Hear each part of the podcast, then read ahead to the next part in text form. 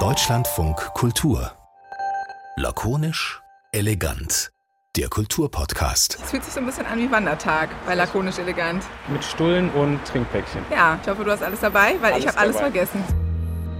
Das Konzept vieler anderer Museumsbauten ist einfach nicht für das 21. Jahrhundert geeignet. Wie können Kunsthäuser grüner werden? Wie sieht es aus mit der konkreten Möglichkeit, in diesem Herbst und Winter die Energierechnung bezahlen zu können? Eine Turmuhr. Unser Techniker hat die wohlweislich auf 5 nach 12 gestellt. Es ist noch nicht zu spät. Wir können das Ruder noch rumreißen. Es ist noch nicht zu spät für eine neue Folge Lakonisch Elegant mit der wunderbaren Ich habe mein Trinkpäckchen vergessen, Elena Gorges. Hallo, ich freue mich sehr, mit dir eine Folge Lakonisch Elegant aufzunehmen. Ich freue mich auch sehr, mit dir eine Folge aufzunehmen. Ich habe alles dabei, Julius Stucke. Und wir waren, hat man glaube ich schon gehört, für diese Folge Lakonisch Elegant draußen. Wir haben schon was aufgenommen. Wir haben was aufgenommen in einem Museum in Berlin, nämlich dem Hamburger Bahnhof. Und wollten uns da eben anschauen, wie sieht es eigentlich aus mit der großen Frage, die sich im Herbst viele stellen, nämlich diese, wie hältst du es eigentlich mit der Energiefrage? Also nicht du, Elena Gorges, sondern wie hältst du Museum es mit dem Energiesparen und der Nachhaltigkeit? Ja, wobei ich finde, wie hältst du es eigentlich gar nicht so falsch, weil jetzt langsam klar wird durch die Energiekrise, durch die Gasknappheit, dass es wirklich alle Bereiche des Lebens betrifft. Und ich glaube, das kommt jetzt langsam auch im Museumsbetrieb an, dass auch Sie gefragt sind. Ne? Und also es geht auch ein bisschen um die Frage, müssen die Museen wieder zugemacht werden, wenn sie ihre Hausaufgaben nicht machen? Was steht uns da bevor? Gleichzeitig haben sie einen Auftrag, Kultur zu bewahren. Und es ist auch letztlich die Frage, ja, was wollen wir eigentlich mit den Museen? Wollen wir die großen Blockbuster-Ausstellungen oder wollen wir eher mit dem arbeiten, was schon da ist? Blockbuster-Ausstellungen und ähm, dieses Szenario Überleben durch mehr nachhaltiges Verhalten. Dafür haben wir eigentlich die perfekte Person gefunden, würde ich sagen. Die vereint nämlich beides sozusagen in einer Person. Das ist Nina Schallenberg, die ist eigentlich nämlich am Hamburger Bahnhof Kuratorin. Das heißt, sie wäre die, die sowas will, was du gesagt hast. Große, tolle Ausstellungen und ähm, Relevanz erzeugen und, und Kunst machen. Sie ist aber eben auch mit einer halben Stelle für Nachhaltigkeit zuständig. Und insofern, ja, total spannend auch zu hören von ihr, was gewinnt denn da welche Seite, wenn man so will. Genau, sie ist die Nachhaltigkeitsbeauftragte bei der Stiftung Preußischer Kulturbesitz. Mhm. Die ist ja so ein Riesenverbund aus Archiven, Bibliotheken, Museen in Berlin und da hat sie eine ganz schön große Aufgabe. Wir haben einfach schon mal die Mikros angeworfen. Ja, das ist absolut okay. Hier sind ganz schön viele Mikros. Für jeden eins. Wir haben Alles uns klar. gerade schon gefragt, ob das schon der erste Blühstreifen hier ist fürs Ähm, Museum oder ist es einfach nur ungepflegt? Äh, nein, das ist ein, ein Kunstwerk ähm, von ähm, Neid und das, ist, das sind tatsächlich Pflanzen, die hier aus der, aus der Region kommen. Also genau. Und die, die werden hier sich selber überlassen, außer die Buchsbäume. Die werden ab und an geschnitten, wie man sieht, aber so der Rest macht, was er auch sonst machen würde in der freien Natur. Und ich glaube, die Bienen haben hier ganz schön viel zu tun. Dann machen wir uns mal auf den Weg und am Weg kann ich auch noch sagen, welche Veränderungen ähm, wir gerne anstoßen würden. Da können wir vielleicht mal gerade darüber zu diesen Fahrradständern gehen. Also wir sind ja ein sehr besucherinnenstarkes Haus und äh, tatsächlich kommen auch sehr viele unserer Besucherinnen mit dem Fahrrad. Aber hier zählt man nur eins, zwei, drei, vier, fünf, sechs, sieben, acht Fahrradständer, wo man rechts und links ein Fahrrad anstellen kann, anbinden kann. Und das ist natürlich viel zu wenig. Mm, Mir ist noch aufgefallen, auf dem Dach des Hamburger Bahnhofs weht eine Ukraine-Flagge und eine Flagge, auf der drauf steht Under Construction. Ja, das ist ein Ausstellungstitel. Jetzt äh, scheint ja so schön die Sonne, was mich zu der Frage bringt, gibt es da Solarpaneele auf dem Dach? Nein, noch nicht. Also das hier ist ein denkmalgeschütztes Gebäude und tatsächlich war das ähm, auch lange Zeit sehr kompliziert, auf denkmalgeschützten Gebäuden Solarpaneele anbringen zu lassen. Jetzt wird natürlich die Technik immer besser, sodass wir auch hier für den Hamburger Bahnhof das in Zukunft also sehr gerne anpeilen und auch schon die Vision entwickelt haben. Also wie, wie könnte unser Gebäude eigentlich so richtig klimafreundlich sein? Genau, und die Photovoltaikanlagen sind ein, ein Punkt dabei. Die Fahne erinnert ja daran, warum es eben jetzt gerade noch mal mehr ein Thema ist, weil das Energiesparen vor diesem Herbst und Winter noch mal eine größere Frage ist. Aber diese ganzen Überlegungen, wie können wir sparen, wie können wir klimafreundlicher werden, die haben vorher angefangen. Ja, genau. Wir müssen so oder so runter von unserem Energieverbrauch. Und den Energieverbrauch, den wir haben, möglichst CO2-neutral gestalten. Also Photovoltaikanlagen sind da ein super Weg. Andere Möglichkeiten sind zum Beispiel Geothermie äh, oder auch äh, über Wärmepumpen. Und jetzt das alles, was in unserem Untergrund an Kälte und Wärme vorhanden ist, also das reicht dann hier von dem Kanal nebenan bis zu Abwasserkanälen. Sowas kann man alles nutzen inzwischen. Sowas wird jetzt für die ganzen Gebäude auch durchdacht, auch vorher schon weil einfach dieser CO2-Verbrauch und der Energieverbrauch, der Treibhausgasverbrauch nach unten muss. Also Balance ist eine Ausstellung ähm, mit Werken der Nationalgalerie und der Sammlung Marx. Also eine Sammlungspräsentation und mit nur ganz wenigen Leihgaben.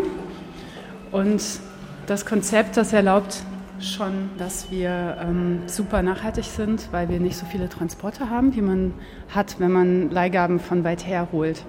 Also die eine Leihgabe ist aus Paris gekommen, aber das auch mit, einem, mit einer Beiladung.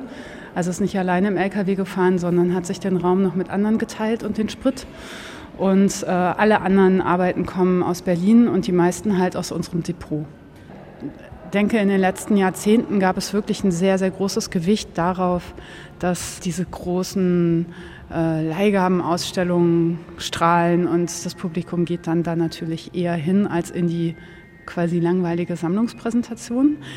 Das kann man, das aufzuweichen, diesen vermeintlichen Gegensatz, also das ist echt ein Anliegen. Lass uns vielleicht noch mal ganz kurz über diesen Raum sprechen, in dem wir uns hier gerade befinden, für alle, die noch nie im Hamburger Bahnhof fahren.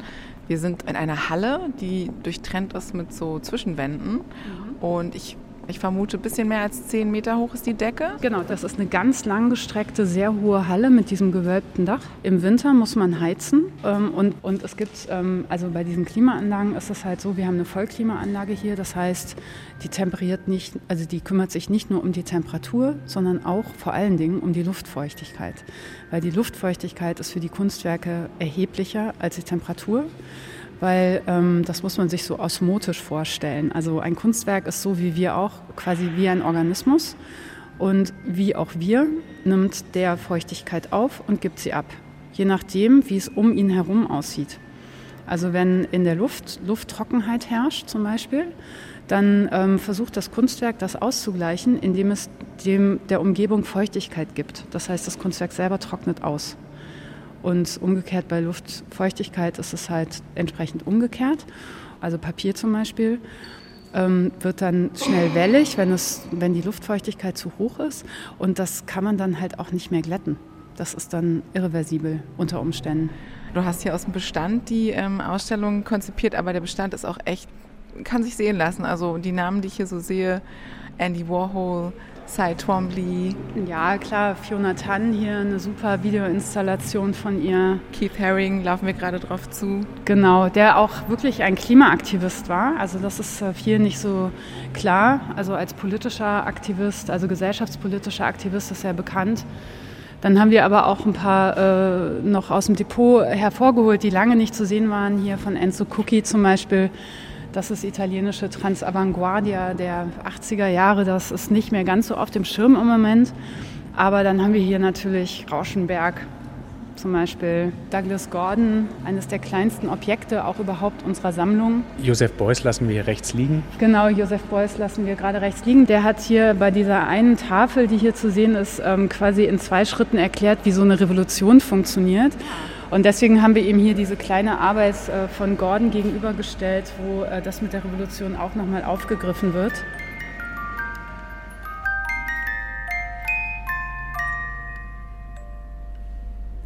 Diese kleine Spieluhr steht auf einem großen weißen na, Podest, würde man nicht sagen, Sockel? oder? Sockel, genau. Mhm. Der für diese Ausstellung gebaut wurde? Nein, den haben wir aus dem Depot geholt. also für die Ausstellung ist, jetzt muss ich mal kurz nachdenken, tatsächlich kein einziges Möbelstück extra gebaut worden, sondern wir haben komplett aus unserem Bestand zurückgegriffen. Das wird tatsächlich dann am Ende der Ausstellung auch verpackt, damit es auch ansehnlich bleibt. Äh, gegebenenfalls noch mal ein bisschen neu gestrichen und ähm, das gehört quasi dazu für uns hier im Haus. Und hier bei dem Douglas Gordon ähm, haben wir einfach ein, ein Podest genommen, das so von der Höhe so passt, dass große und kleine Besucher diese Spieluhr spielen können. Die ist extra nochmal auf einem kleinen Holzklötzchen befestigt, weil wir gelernt haben, dass es ein sogenanntes Resonanzholz geben sollte zu diesen Spieluhren, sodass man äh, den Klang etwas fülliger hören kann. Aber wir haben hier, das sind in der Gunst, dass wir einen Sockel und oder ein Lager haben im Hamburger Bahnhof, in dem wir Sockel und Vitrinen und auch Hauben zum Beispiel sehr gut lagern können. Wir haben Platz dafür. Das ist auch nicht in allen Häusern gegeben.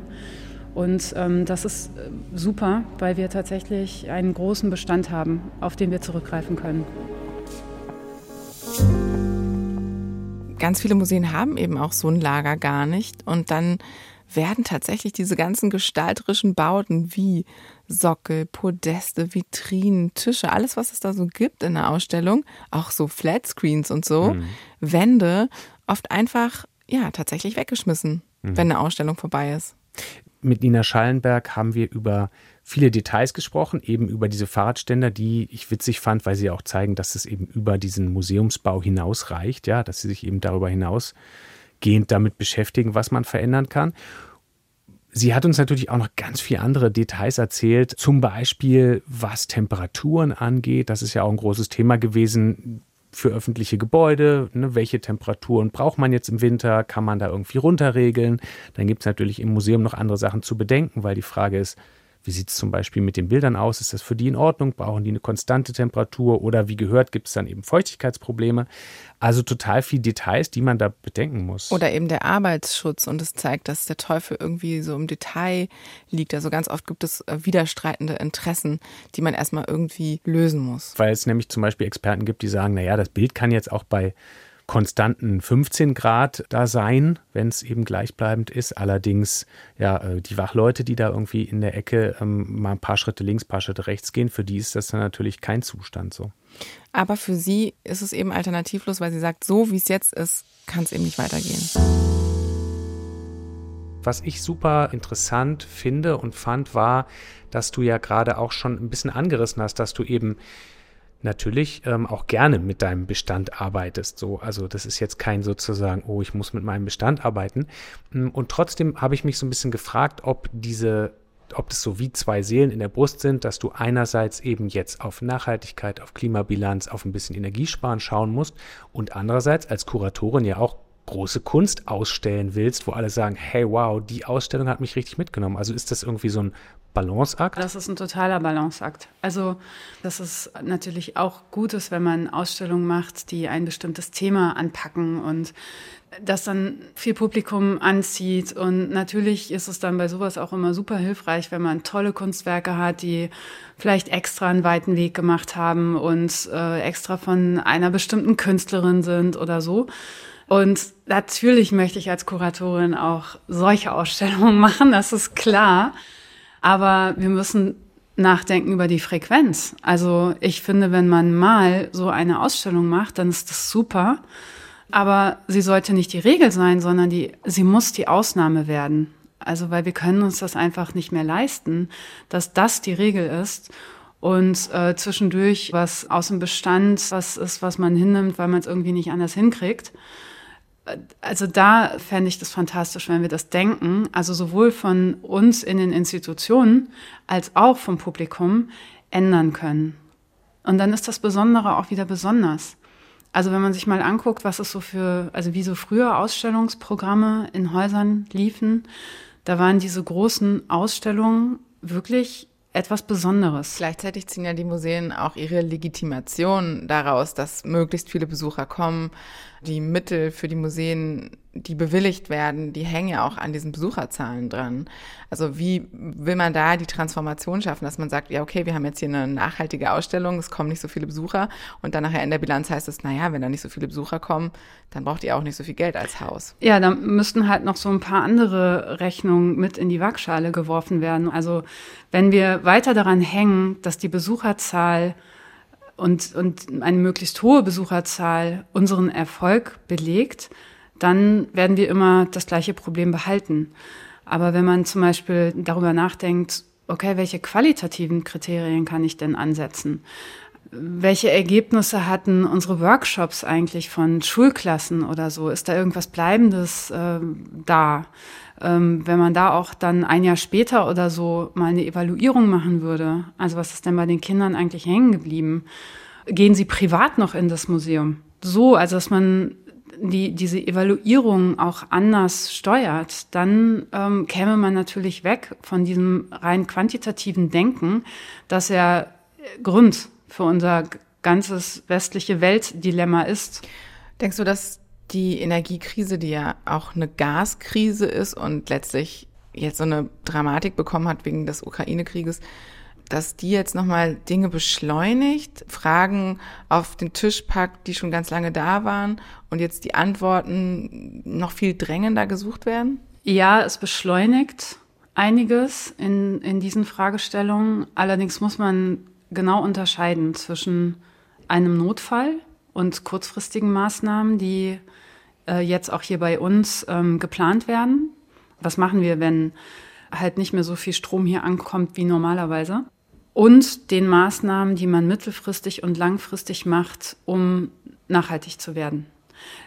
Die einen äh, überschneiden sich natürlich auch mit den anderen, aber dennoch sind es unterschiedliche Sachen. Also weil es ist etwas anderes, äh, ob ich äh, zum Beispiel kurzfristig äh, in den Räumen halt andere Klimawerte fahre, weil wir einfach nicht mehr Energie haben, oder ob ich eine wirklich eine Entscheidung für die Zukunft auch treffe, das anders zu machen. Das hat äh, wirklich Konsequenzen auch für die Objekte und wie sie gelagert werden, wo sie gelagert werden, wo sie gezeigt werden.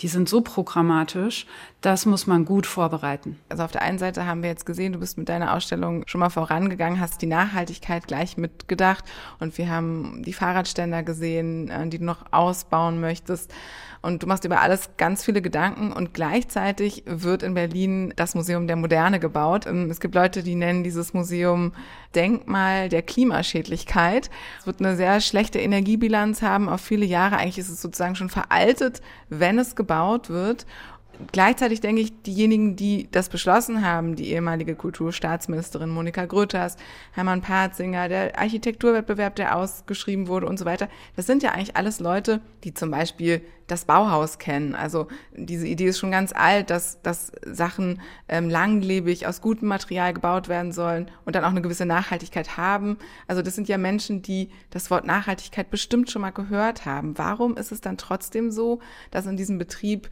Entscheidungen getroffen werden, ja, die dann so aussehen? Also zum einen sind es ja immer sehr komplexe Prozesse, an denen sehr, sehr viele Menschen beteiligt sind bis dann ein solches Projekt geplant wird und oder überhaupt entschieden wird, wie es geplant werden soll. Und je mehr Menschen mitreden, desto schwieriger wird es natürlich auch oft, das in eine bestimmte Richtung hinzusteuern.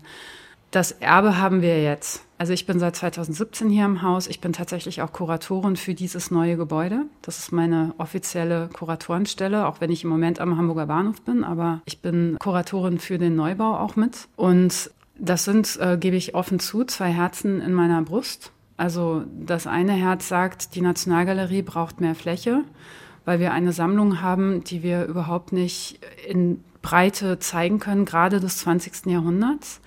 Und da das 20. Jahrhundert nun gerade aus einer Berliner Perspektive ein extrem facettenreiches war, also von den dunkelsten Seiten bis dann Wiedervereinigung, wäre es sehr schade, wenn diese Sammlung nicht gezeigt werden könnte. Also auch gesellschaftlich wirklich schade. Es hat eine gesellschaftliche Relevanz, politisch. D dafür brauchen wir aber Platz, weil das sind auch teilweise sehr, sehr große Werke. Es sind Installationen.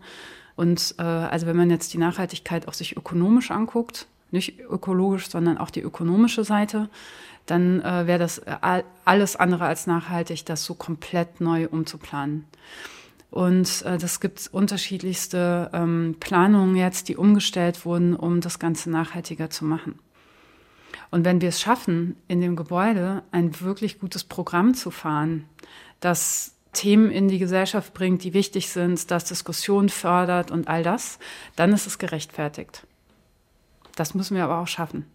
total ähm, faszinierend, diese Vorstellung, dass alle diese Gedanken da sein müssen bei so einem konkreten Projekt wie dem Museum der Moderne, wie man da vielleicht im Rahmen des schon ins Wasser gefallenen dann doch noch was draus dreht, wie man es eben dann füllt, gleichzeitig in all den Häusern nachzudenken über von Kleinigkeiten wie Fahrradständern bis eben zu großen Sachen wie, was machen wir, damit wir eben nicht immer wieder Material wegschmeißen, wie recyceln wir es, wie nutzen wir es neu all diese Sachen zu denken und dann denke ich mir so, okay, gleichzeitig macht das auch irgendwas mit der ganzen Kunst, also dass all die Menschen, die nicht nur du, sondern auch alle anderen, die daran denken, eben, wie gestalten wir unsere Museen, dass die jetzt eben solche Gedanken nach vorne stellen vielleicht in dieser Krisenphase und in irgendeiner Art und Weise gar nicht so sehr an die Kunst denken oder ist das zu pessimistisch? Naja, an die Kunst denken wir natürlich äh, auch.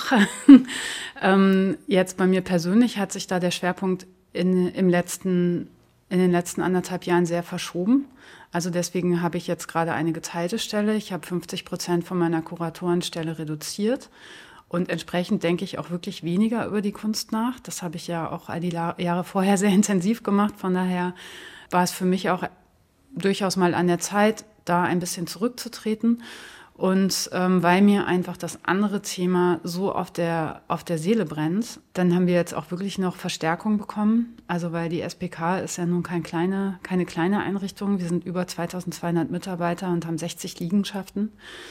Ähm, und darunter viele eben voll klimatisierte Gebäude mit den Sammlungsbeständen und mit dem Kulturerbe. Und da haben wir jetzt noch große Unterstützung. Also wir bauen gerade ein Nachhaltigkeitsteam auf, das quer durch die ganze Stiftung geht aber es ist natürlich auch so, ich höre ganz oft diesen Spruch, ja, aber die eigentliche Arbeit bleibt liegen. Also in dem Fall die Arbeit über Kunst nachzudenken, über Ausstellungen nachzudenken. Aber solange das, was als eigentliche Arbeit verstanden wird, nicht nachhaltig ist, müssen wir einen Teil unserer Zeit daran investieren, unsere Prozesse und Strukturen so aufzubauen, dass sie nachhaltig wird. Wenn das mal läuft, dann kann man sich auch wieder, also dann kann man auch die, den Schwerpunkt wieder verlegen. Also wenn es in allen Köpfen drin ist, wie es geht und wenn die Strukturen dafür geschaffen sind, dann machen wir uns im besten Fall ähm, entbehrlich und dann kann ich auch wieder mehr kuratorisch arbeiten. Wir halten trotzdem mal als Zwischenstand fest, viele Museen haben den Verbrauch eines kleinen Dorfes oder einer Kleinstadt in Sachen Energiebilanz ähm, und wir sind auf jeden Fall noch nicht da, dass irgendwie eine Klimaneutralität hergestellt werden könnte. Kann es vielleicht auch nicht sein. Und du hattest ja gerade auch gesagt, wenn wir es schaffen, relevant zu sein, auch politisch zu sein, in die Gesellschaft hineinzuwirken, haben wir da auch eine Berechtigung, äh, Energie zu verbrauchen. Noch ist es ja so, dass jetzt bei der drohenden Gasknappheit Museen nicht priorisiert werden, obwohl sie ja auch so ein ähm, ja, so einen Auftrag haben, das Kulturerbe zu bewahren. Aber es könnte schon so sein, dass dann Krankenhäuser oder wirtschaftliche Betriebe zuerst versorgt werden. Wie blickst du denn auf den Herbst, der jetzt kommt? Mit welchen Gefühlen und Gedanken? Zuversichtlich und nicht zuversichtlich gleichzeitig. Also ähm, zuversichtlich, weil ich denke, dass wir hier einen guten Notfallplan aufbauen, gerade ähm, für alle möglichen Szenarien gewappnet sind. Und ähm, nicht zuversichtlich hinsichtlich der gesamtgesellschaftlichen Situation, auf die wir uns zubewegen.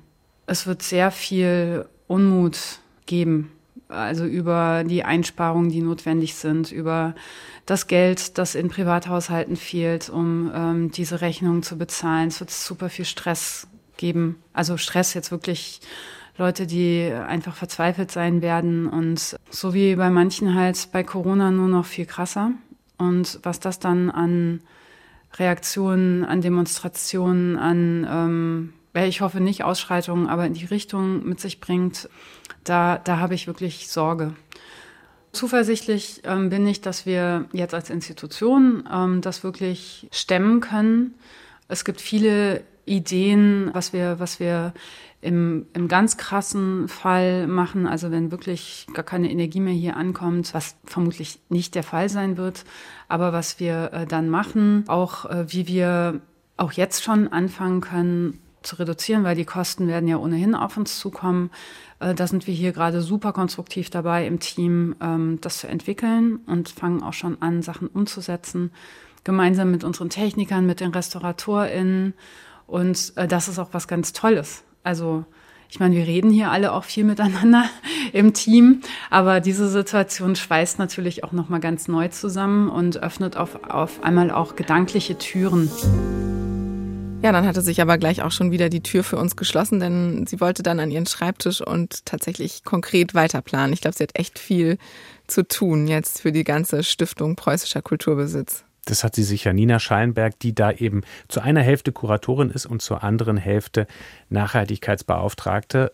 Und das hat mich schon überrascht, die eben wirklich diese beiden Sachen eben auch gleich wichtig nimmt. Also ich hätte vorher gedacht, wirklich, dass sie immer so dagegen kämpfen muss, ich möchte doch Kunst, Kunst, Kunst ausstellen, große Sachen machen ähm, und mich jetzt nicht eben ans Sparen setzen, aber dass sie sagt, nein, irgendwie sie versucht genau das zu vereinen, fand ich überraschend. Hast du dir eigentlich gemerkt, wie die Revolution geht, diese zwei Schritte von Yusuf Beuys? Nein. Sonst hättest du das jetzt alles schon bei dir im Privaten umsetzen können, die Klimarevolution. Mist. Mist. Du musst noch mal hin. Ich muss noch mal hin, ja. Dann könnte ich auch äh, das hier noch mal hören. Das habe ich dir aus dem Museumsshop mitgebracht. Das ist ein total schönes Geschenk gewesen, Elena Gorges, weil ich nämlich immer denken muss an, das ganze Leben ist ein Quiz, wenn ich das höre. ja, es fängt gleich an. Ja. Aber ein bisschen anderer Rhythmus. Gerne für dich, Julius Stucke. So, das klingt jetzt vielleicht nach Ende, aber ist es noch nicht. Wir haben nämlich jetzt noch eine Kollegin ins Studio geholt, und zwar Elena Philipp weil einfach zwei Elenas besser sind als eine Elena, um noch einen platten Namensscherz zu machen. Denn dieses Thema, also Energiesparen und darüber nachdenken, wie können wir nachhaltiger sein, wie können wir uns auf den Herbst und den Winter vorbereiten, darüber denken ja nicht nur Museen nach oder eben ähm, ihr alle da draußen vielleicht zu Hause auch, sondern darüber denken auch Theater nach. Deshalb Thema diese Woche im Theaterpodcast von Deutschlandfunk Kultur. Mit welchem vielleicht überraschenden Erkenntnisgewinn oder so? Seid ihr mit irgendwas reingegangen, was, wo ihr dann nachher festgestellt habt, das hätten wir eigentlich anders gedacht? Ja, tatsächlich. Also wir haben nach der Stimmungslage gefragt. Wir hatten zwei Gäste da, Vesco von der Deutschen Theatertechnischen Gesellschaft und Konstanze Grothkopf, die in einem Netzwerk aktiv ist, in dem sich Theatermacherinnen zusammengeschlossen haben, um mehr Nachhaltigkeit zu erreichen an ihren Häusern. Das ist so eine Bottom-up-Initiative. Und ähm, wir sind da reingegangen mit dem O-Ton von Claudia Roth, der Kulturstaatsministerin, die sagte, ja, Spaß ist jetzt ja gerade nicht und schwierige Zeiten kommen auf uns zu, die Krisen, die sich wie tektonische Platten türmen und wir dann auch, oh, Sorge, Sorge. Und dann äh, hört mir von den beiden aber eigentlich, dass sie recht wohlgemut sind, weil sie den Eindruck haben, es ist jetzt ein Moment, an dem was passiert oder passieren muss. Also, dass jetzt tatsächlich alle erkannt haben, okay, Nachhaltigkeit ist nicht nur ein schönes, hübsches Schlagwort, sondern das ist total wichtig, weil man dadurch immens Energie sparen kann das ging uns gerade bei Nina Schallenberg auch ein bisschen so. Trotzdem haben wir beide uns auch gefragt, hätte man das nicht alles schon 10, 15 Jahre früher irgendwie, also da wusste man das ja alles schon, hätte man das nicht alles schon in die Wege leiten können mit der Nachhaltigkeit? Diese Dringlichkeit oder dass sich die Denke wirklich ändert, das hat sich echt in den letzten Jahren nochmal massiv gewandelt. Eigentlich hatten wir den Eindruck, dass diese ganzen Nachhaltigkeitsmaßnahmen schon sehr, sehr lange geplant sind. Also Vesco sprach davon, dass sie jetzt endlich ihre Schubladen öffnen können, in denen das schon längst ähm, alles ausgefeilt äh, vorbereitet ist, wie man betriebsökologisch dieses Theater umbauen muss, was man machen kann. Und das reicht ja von ganz kleinen Dingen wie ich äh, katalogisiere meinen Fundus, damit ich nicht doppelt Material anschaffe, bis hin zu der großen Dämmung der Fassade oder zur Photovoltaikanlage auf dem Dach. Und ähm, es gibt viele Häuser, die das schon längst gemacht haben. Also wenn sie sich gut aufgestellt haben, haben und mit ihren Trägerkommunen äh, gut verhandelt haben. Schauspiel Leipzig hat zum Beispiel so eine interessante Jubelpressemitteilung verschickt, dass sie irgendwie vorangehen als Energiesparhaus. Und die haben tatsächlich 750.000 Kilowattstunden im Jahr einsparen können durch solche Dämm- und Umbaumaßnahmen. Energiesparen und nachhaltig werden, nachhaltiger arbeiten, Thema nicht nur in Museen, sondern auch in Theatern. Absolute Empfehlung, Theaterpodcast hören, wenn ihr das nicht sowieso dauernd macht, gibt es bei Deutschlandfunk Kultur und wenn ihr uns noch schreiben wollt, dann solltet ihr es auch machen. An lakonischelegant.deutschlandfunkkultur.de. Und wir freuen uns auch über Likes und Empfehlungen und Herzen. Tschüss. Tschüss. Mehr von Deutschlandfunk Kultur hören Sie auch in unserer App, der DLF Audiothek. Jetzt kostenfrei herunterladen für Android und iOS.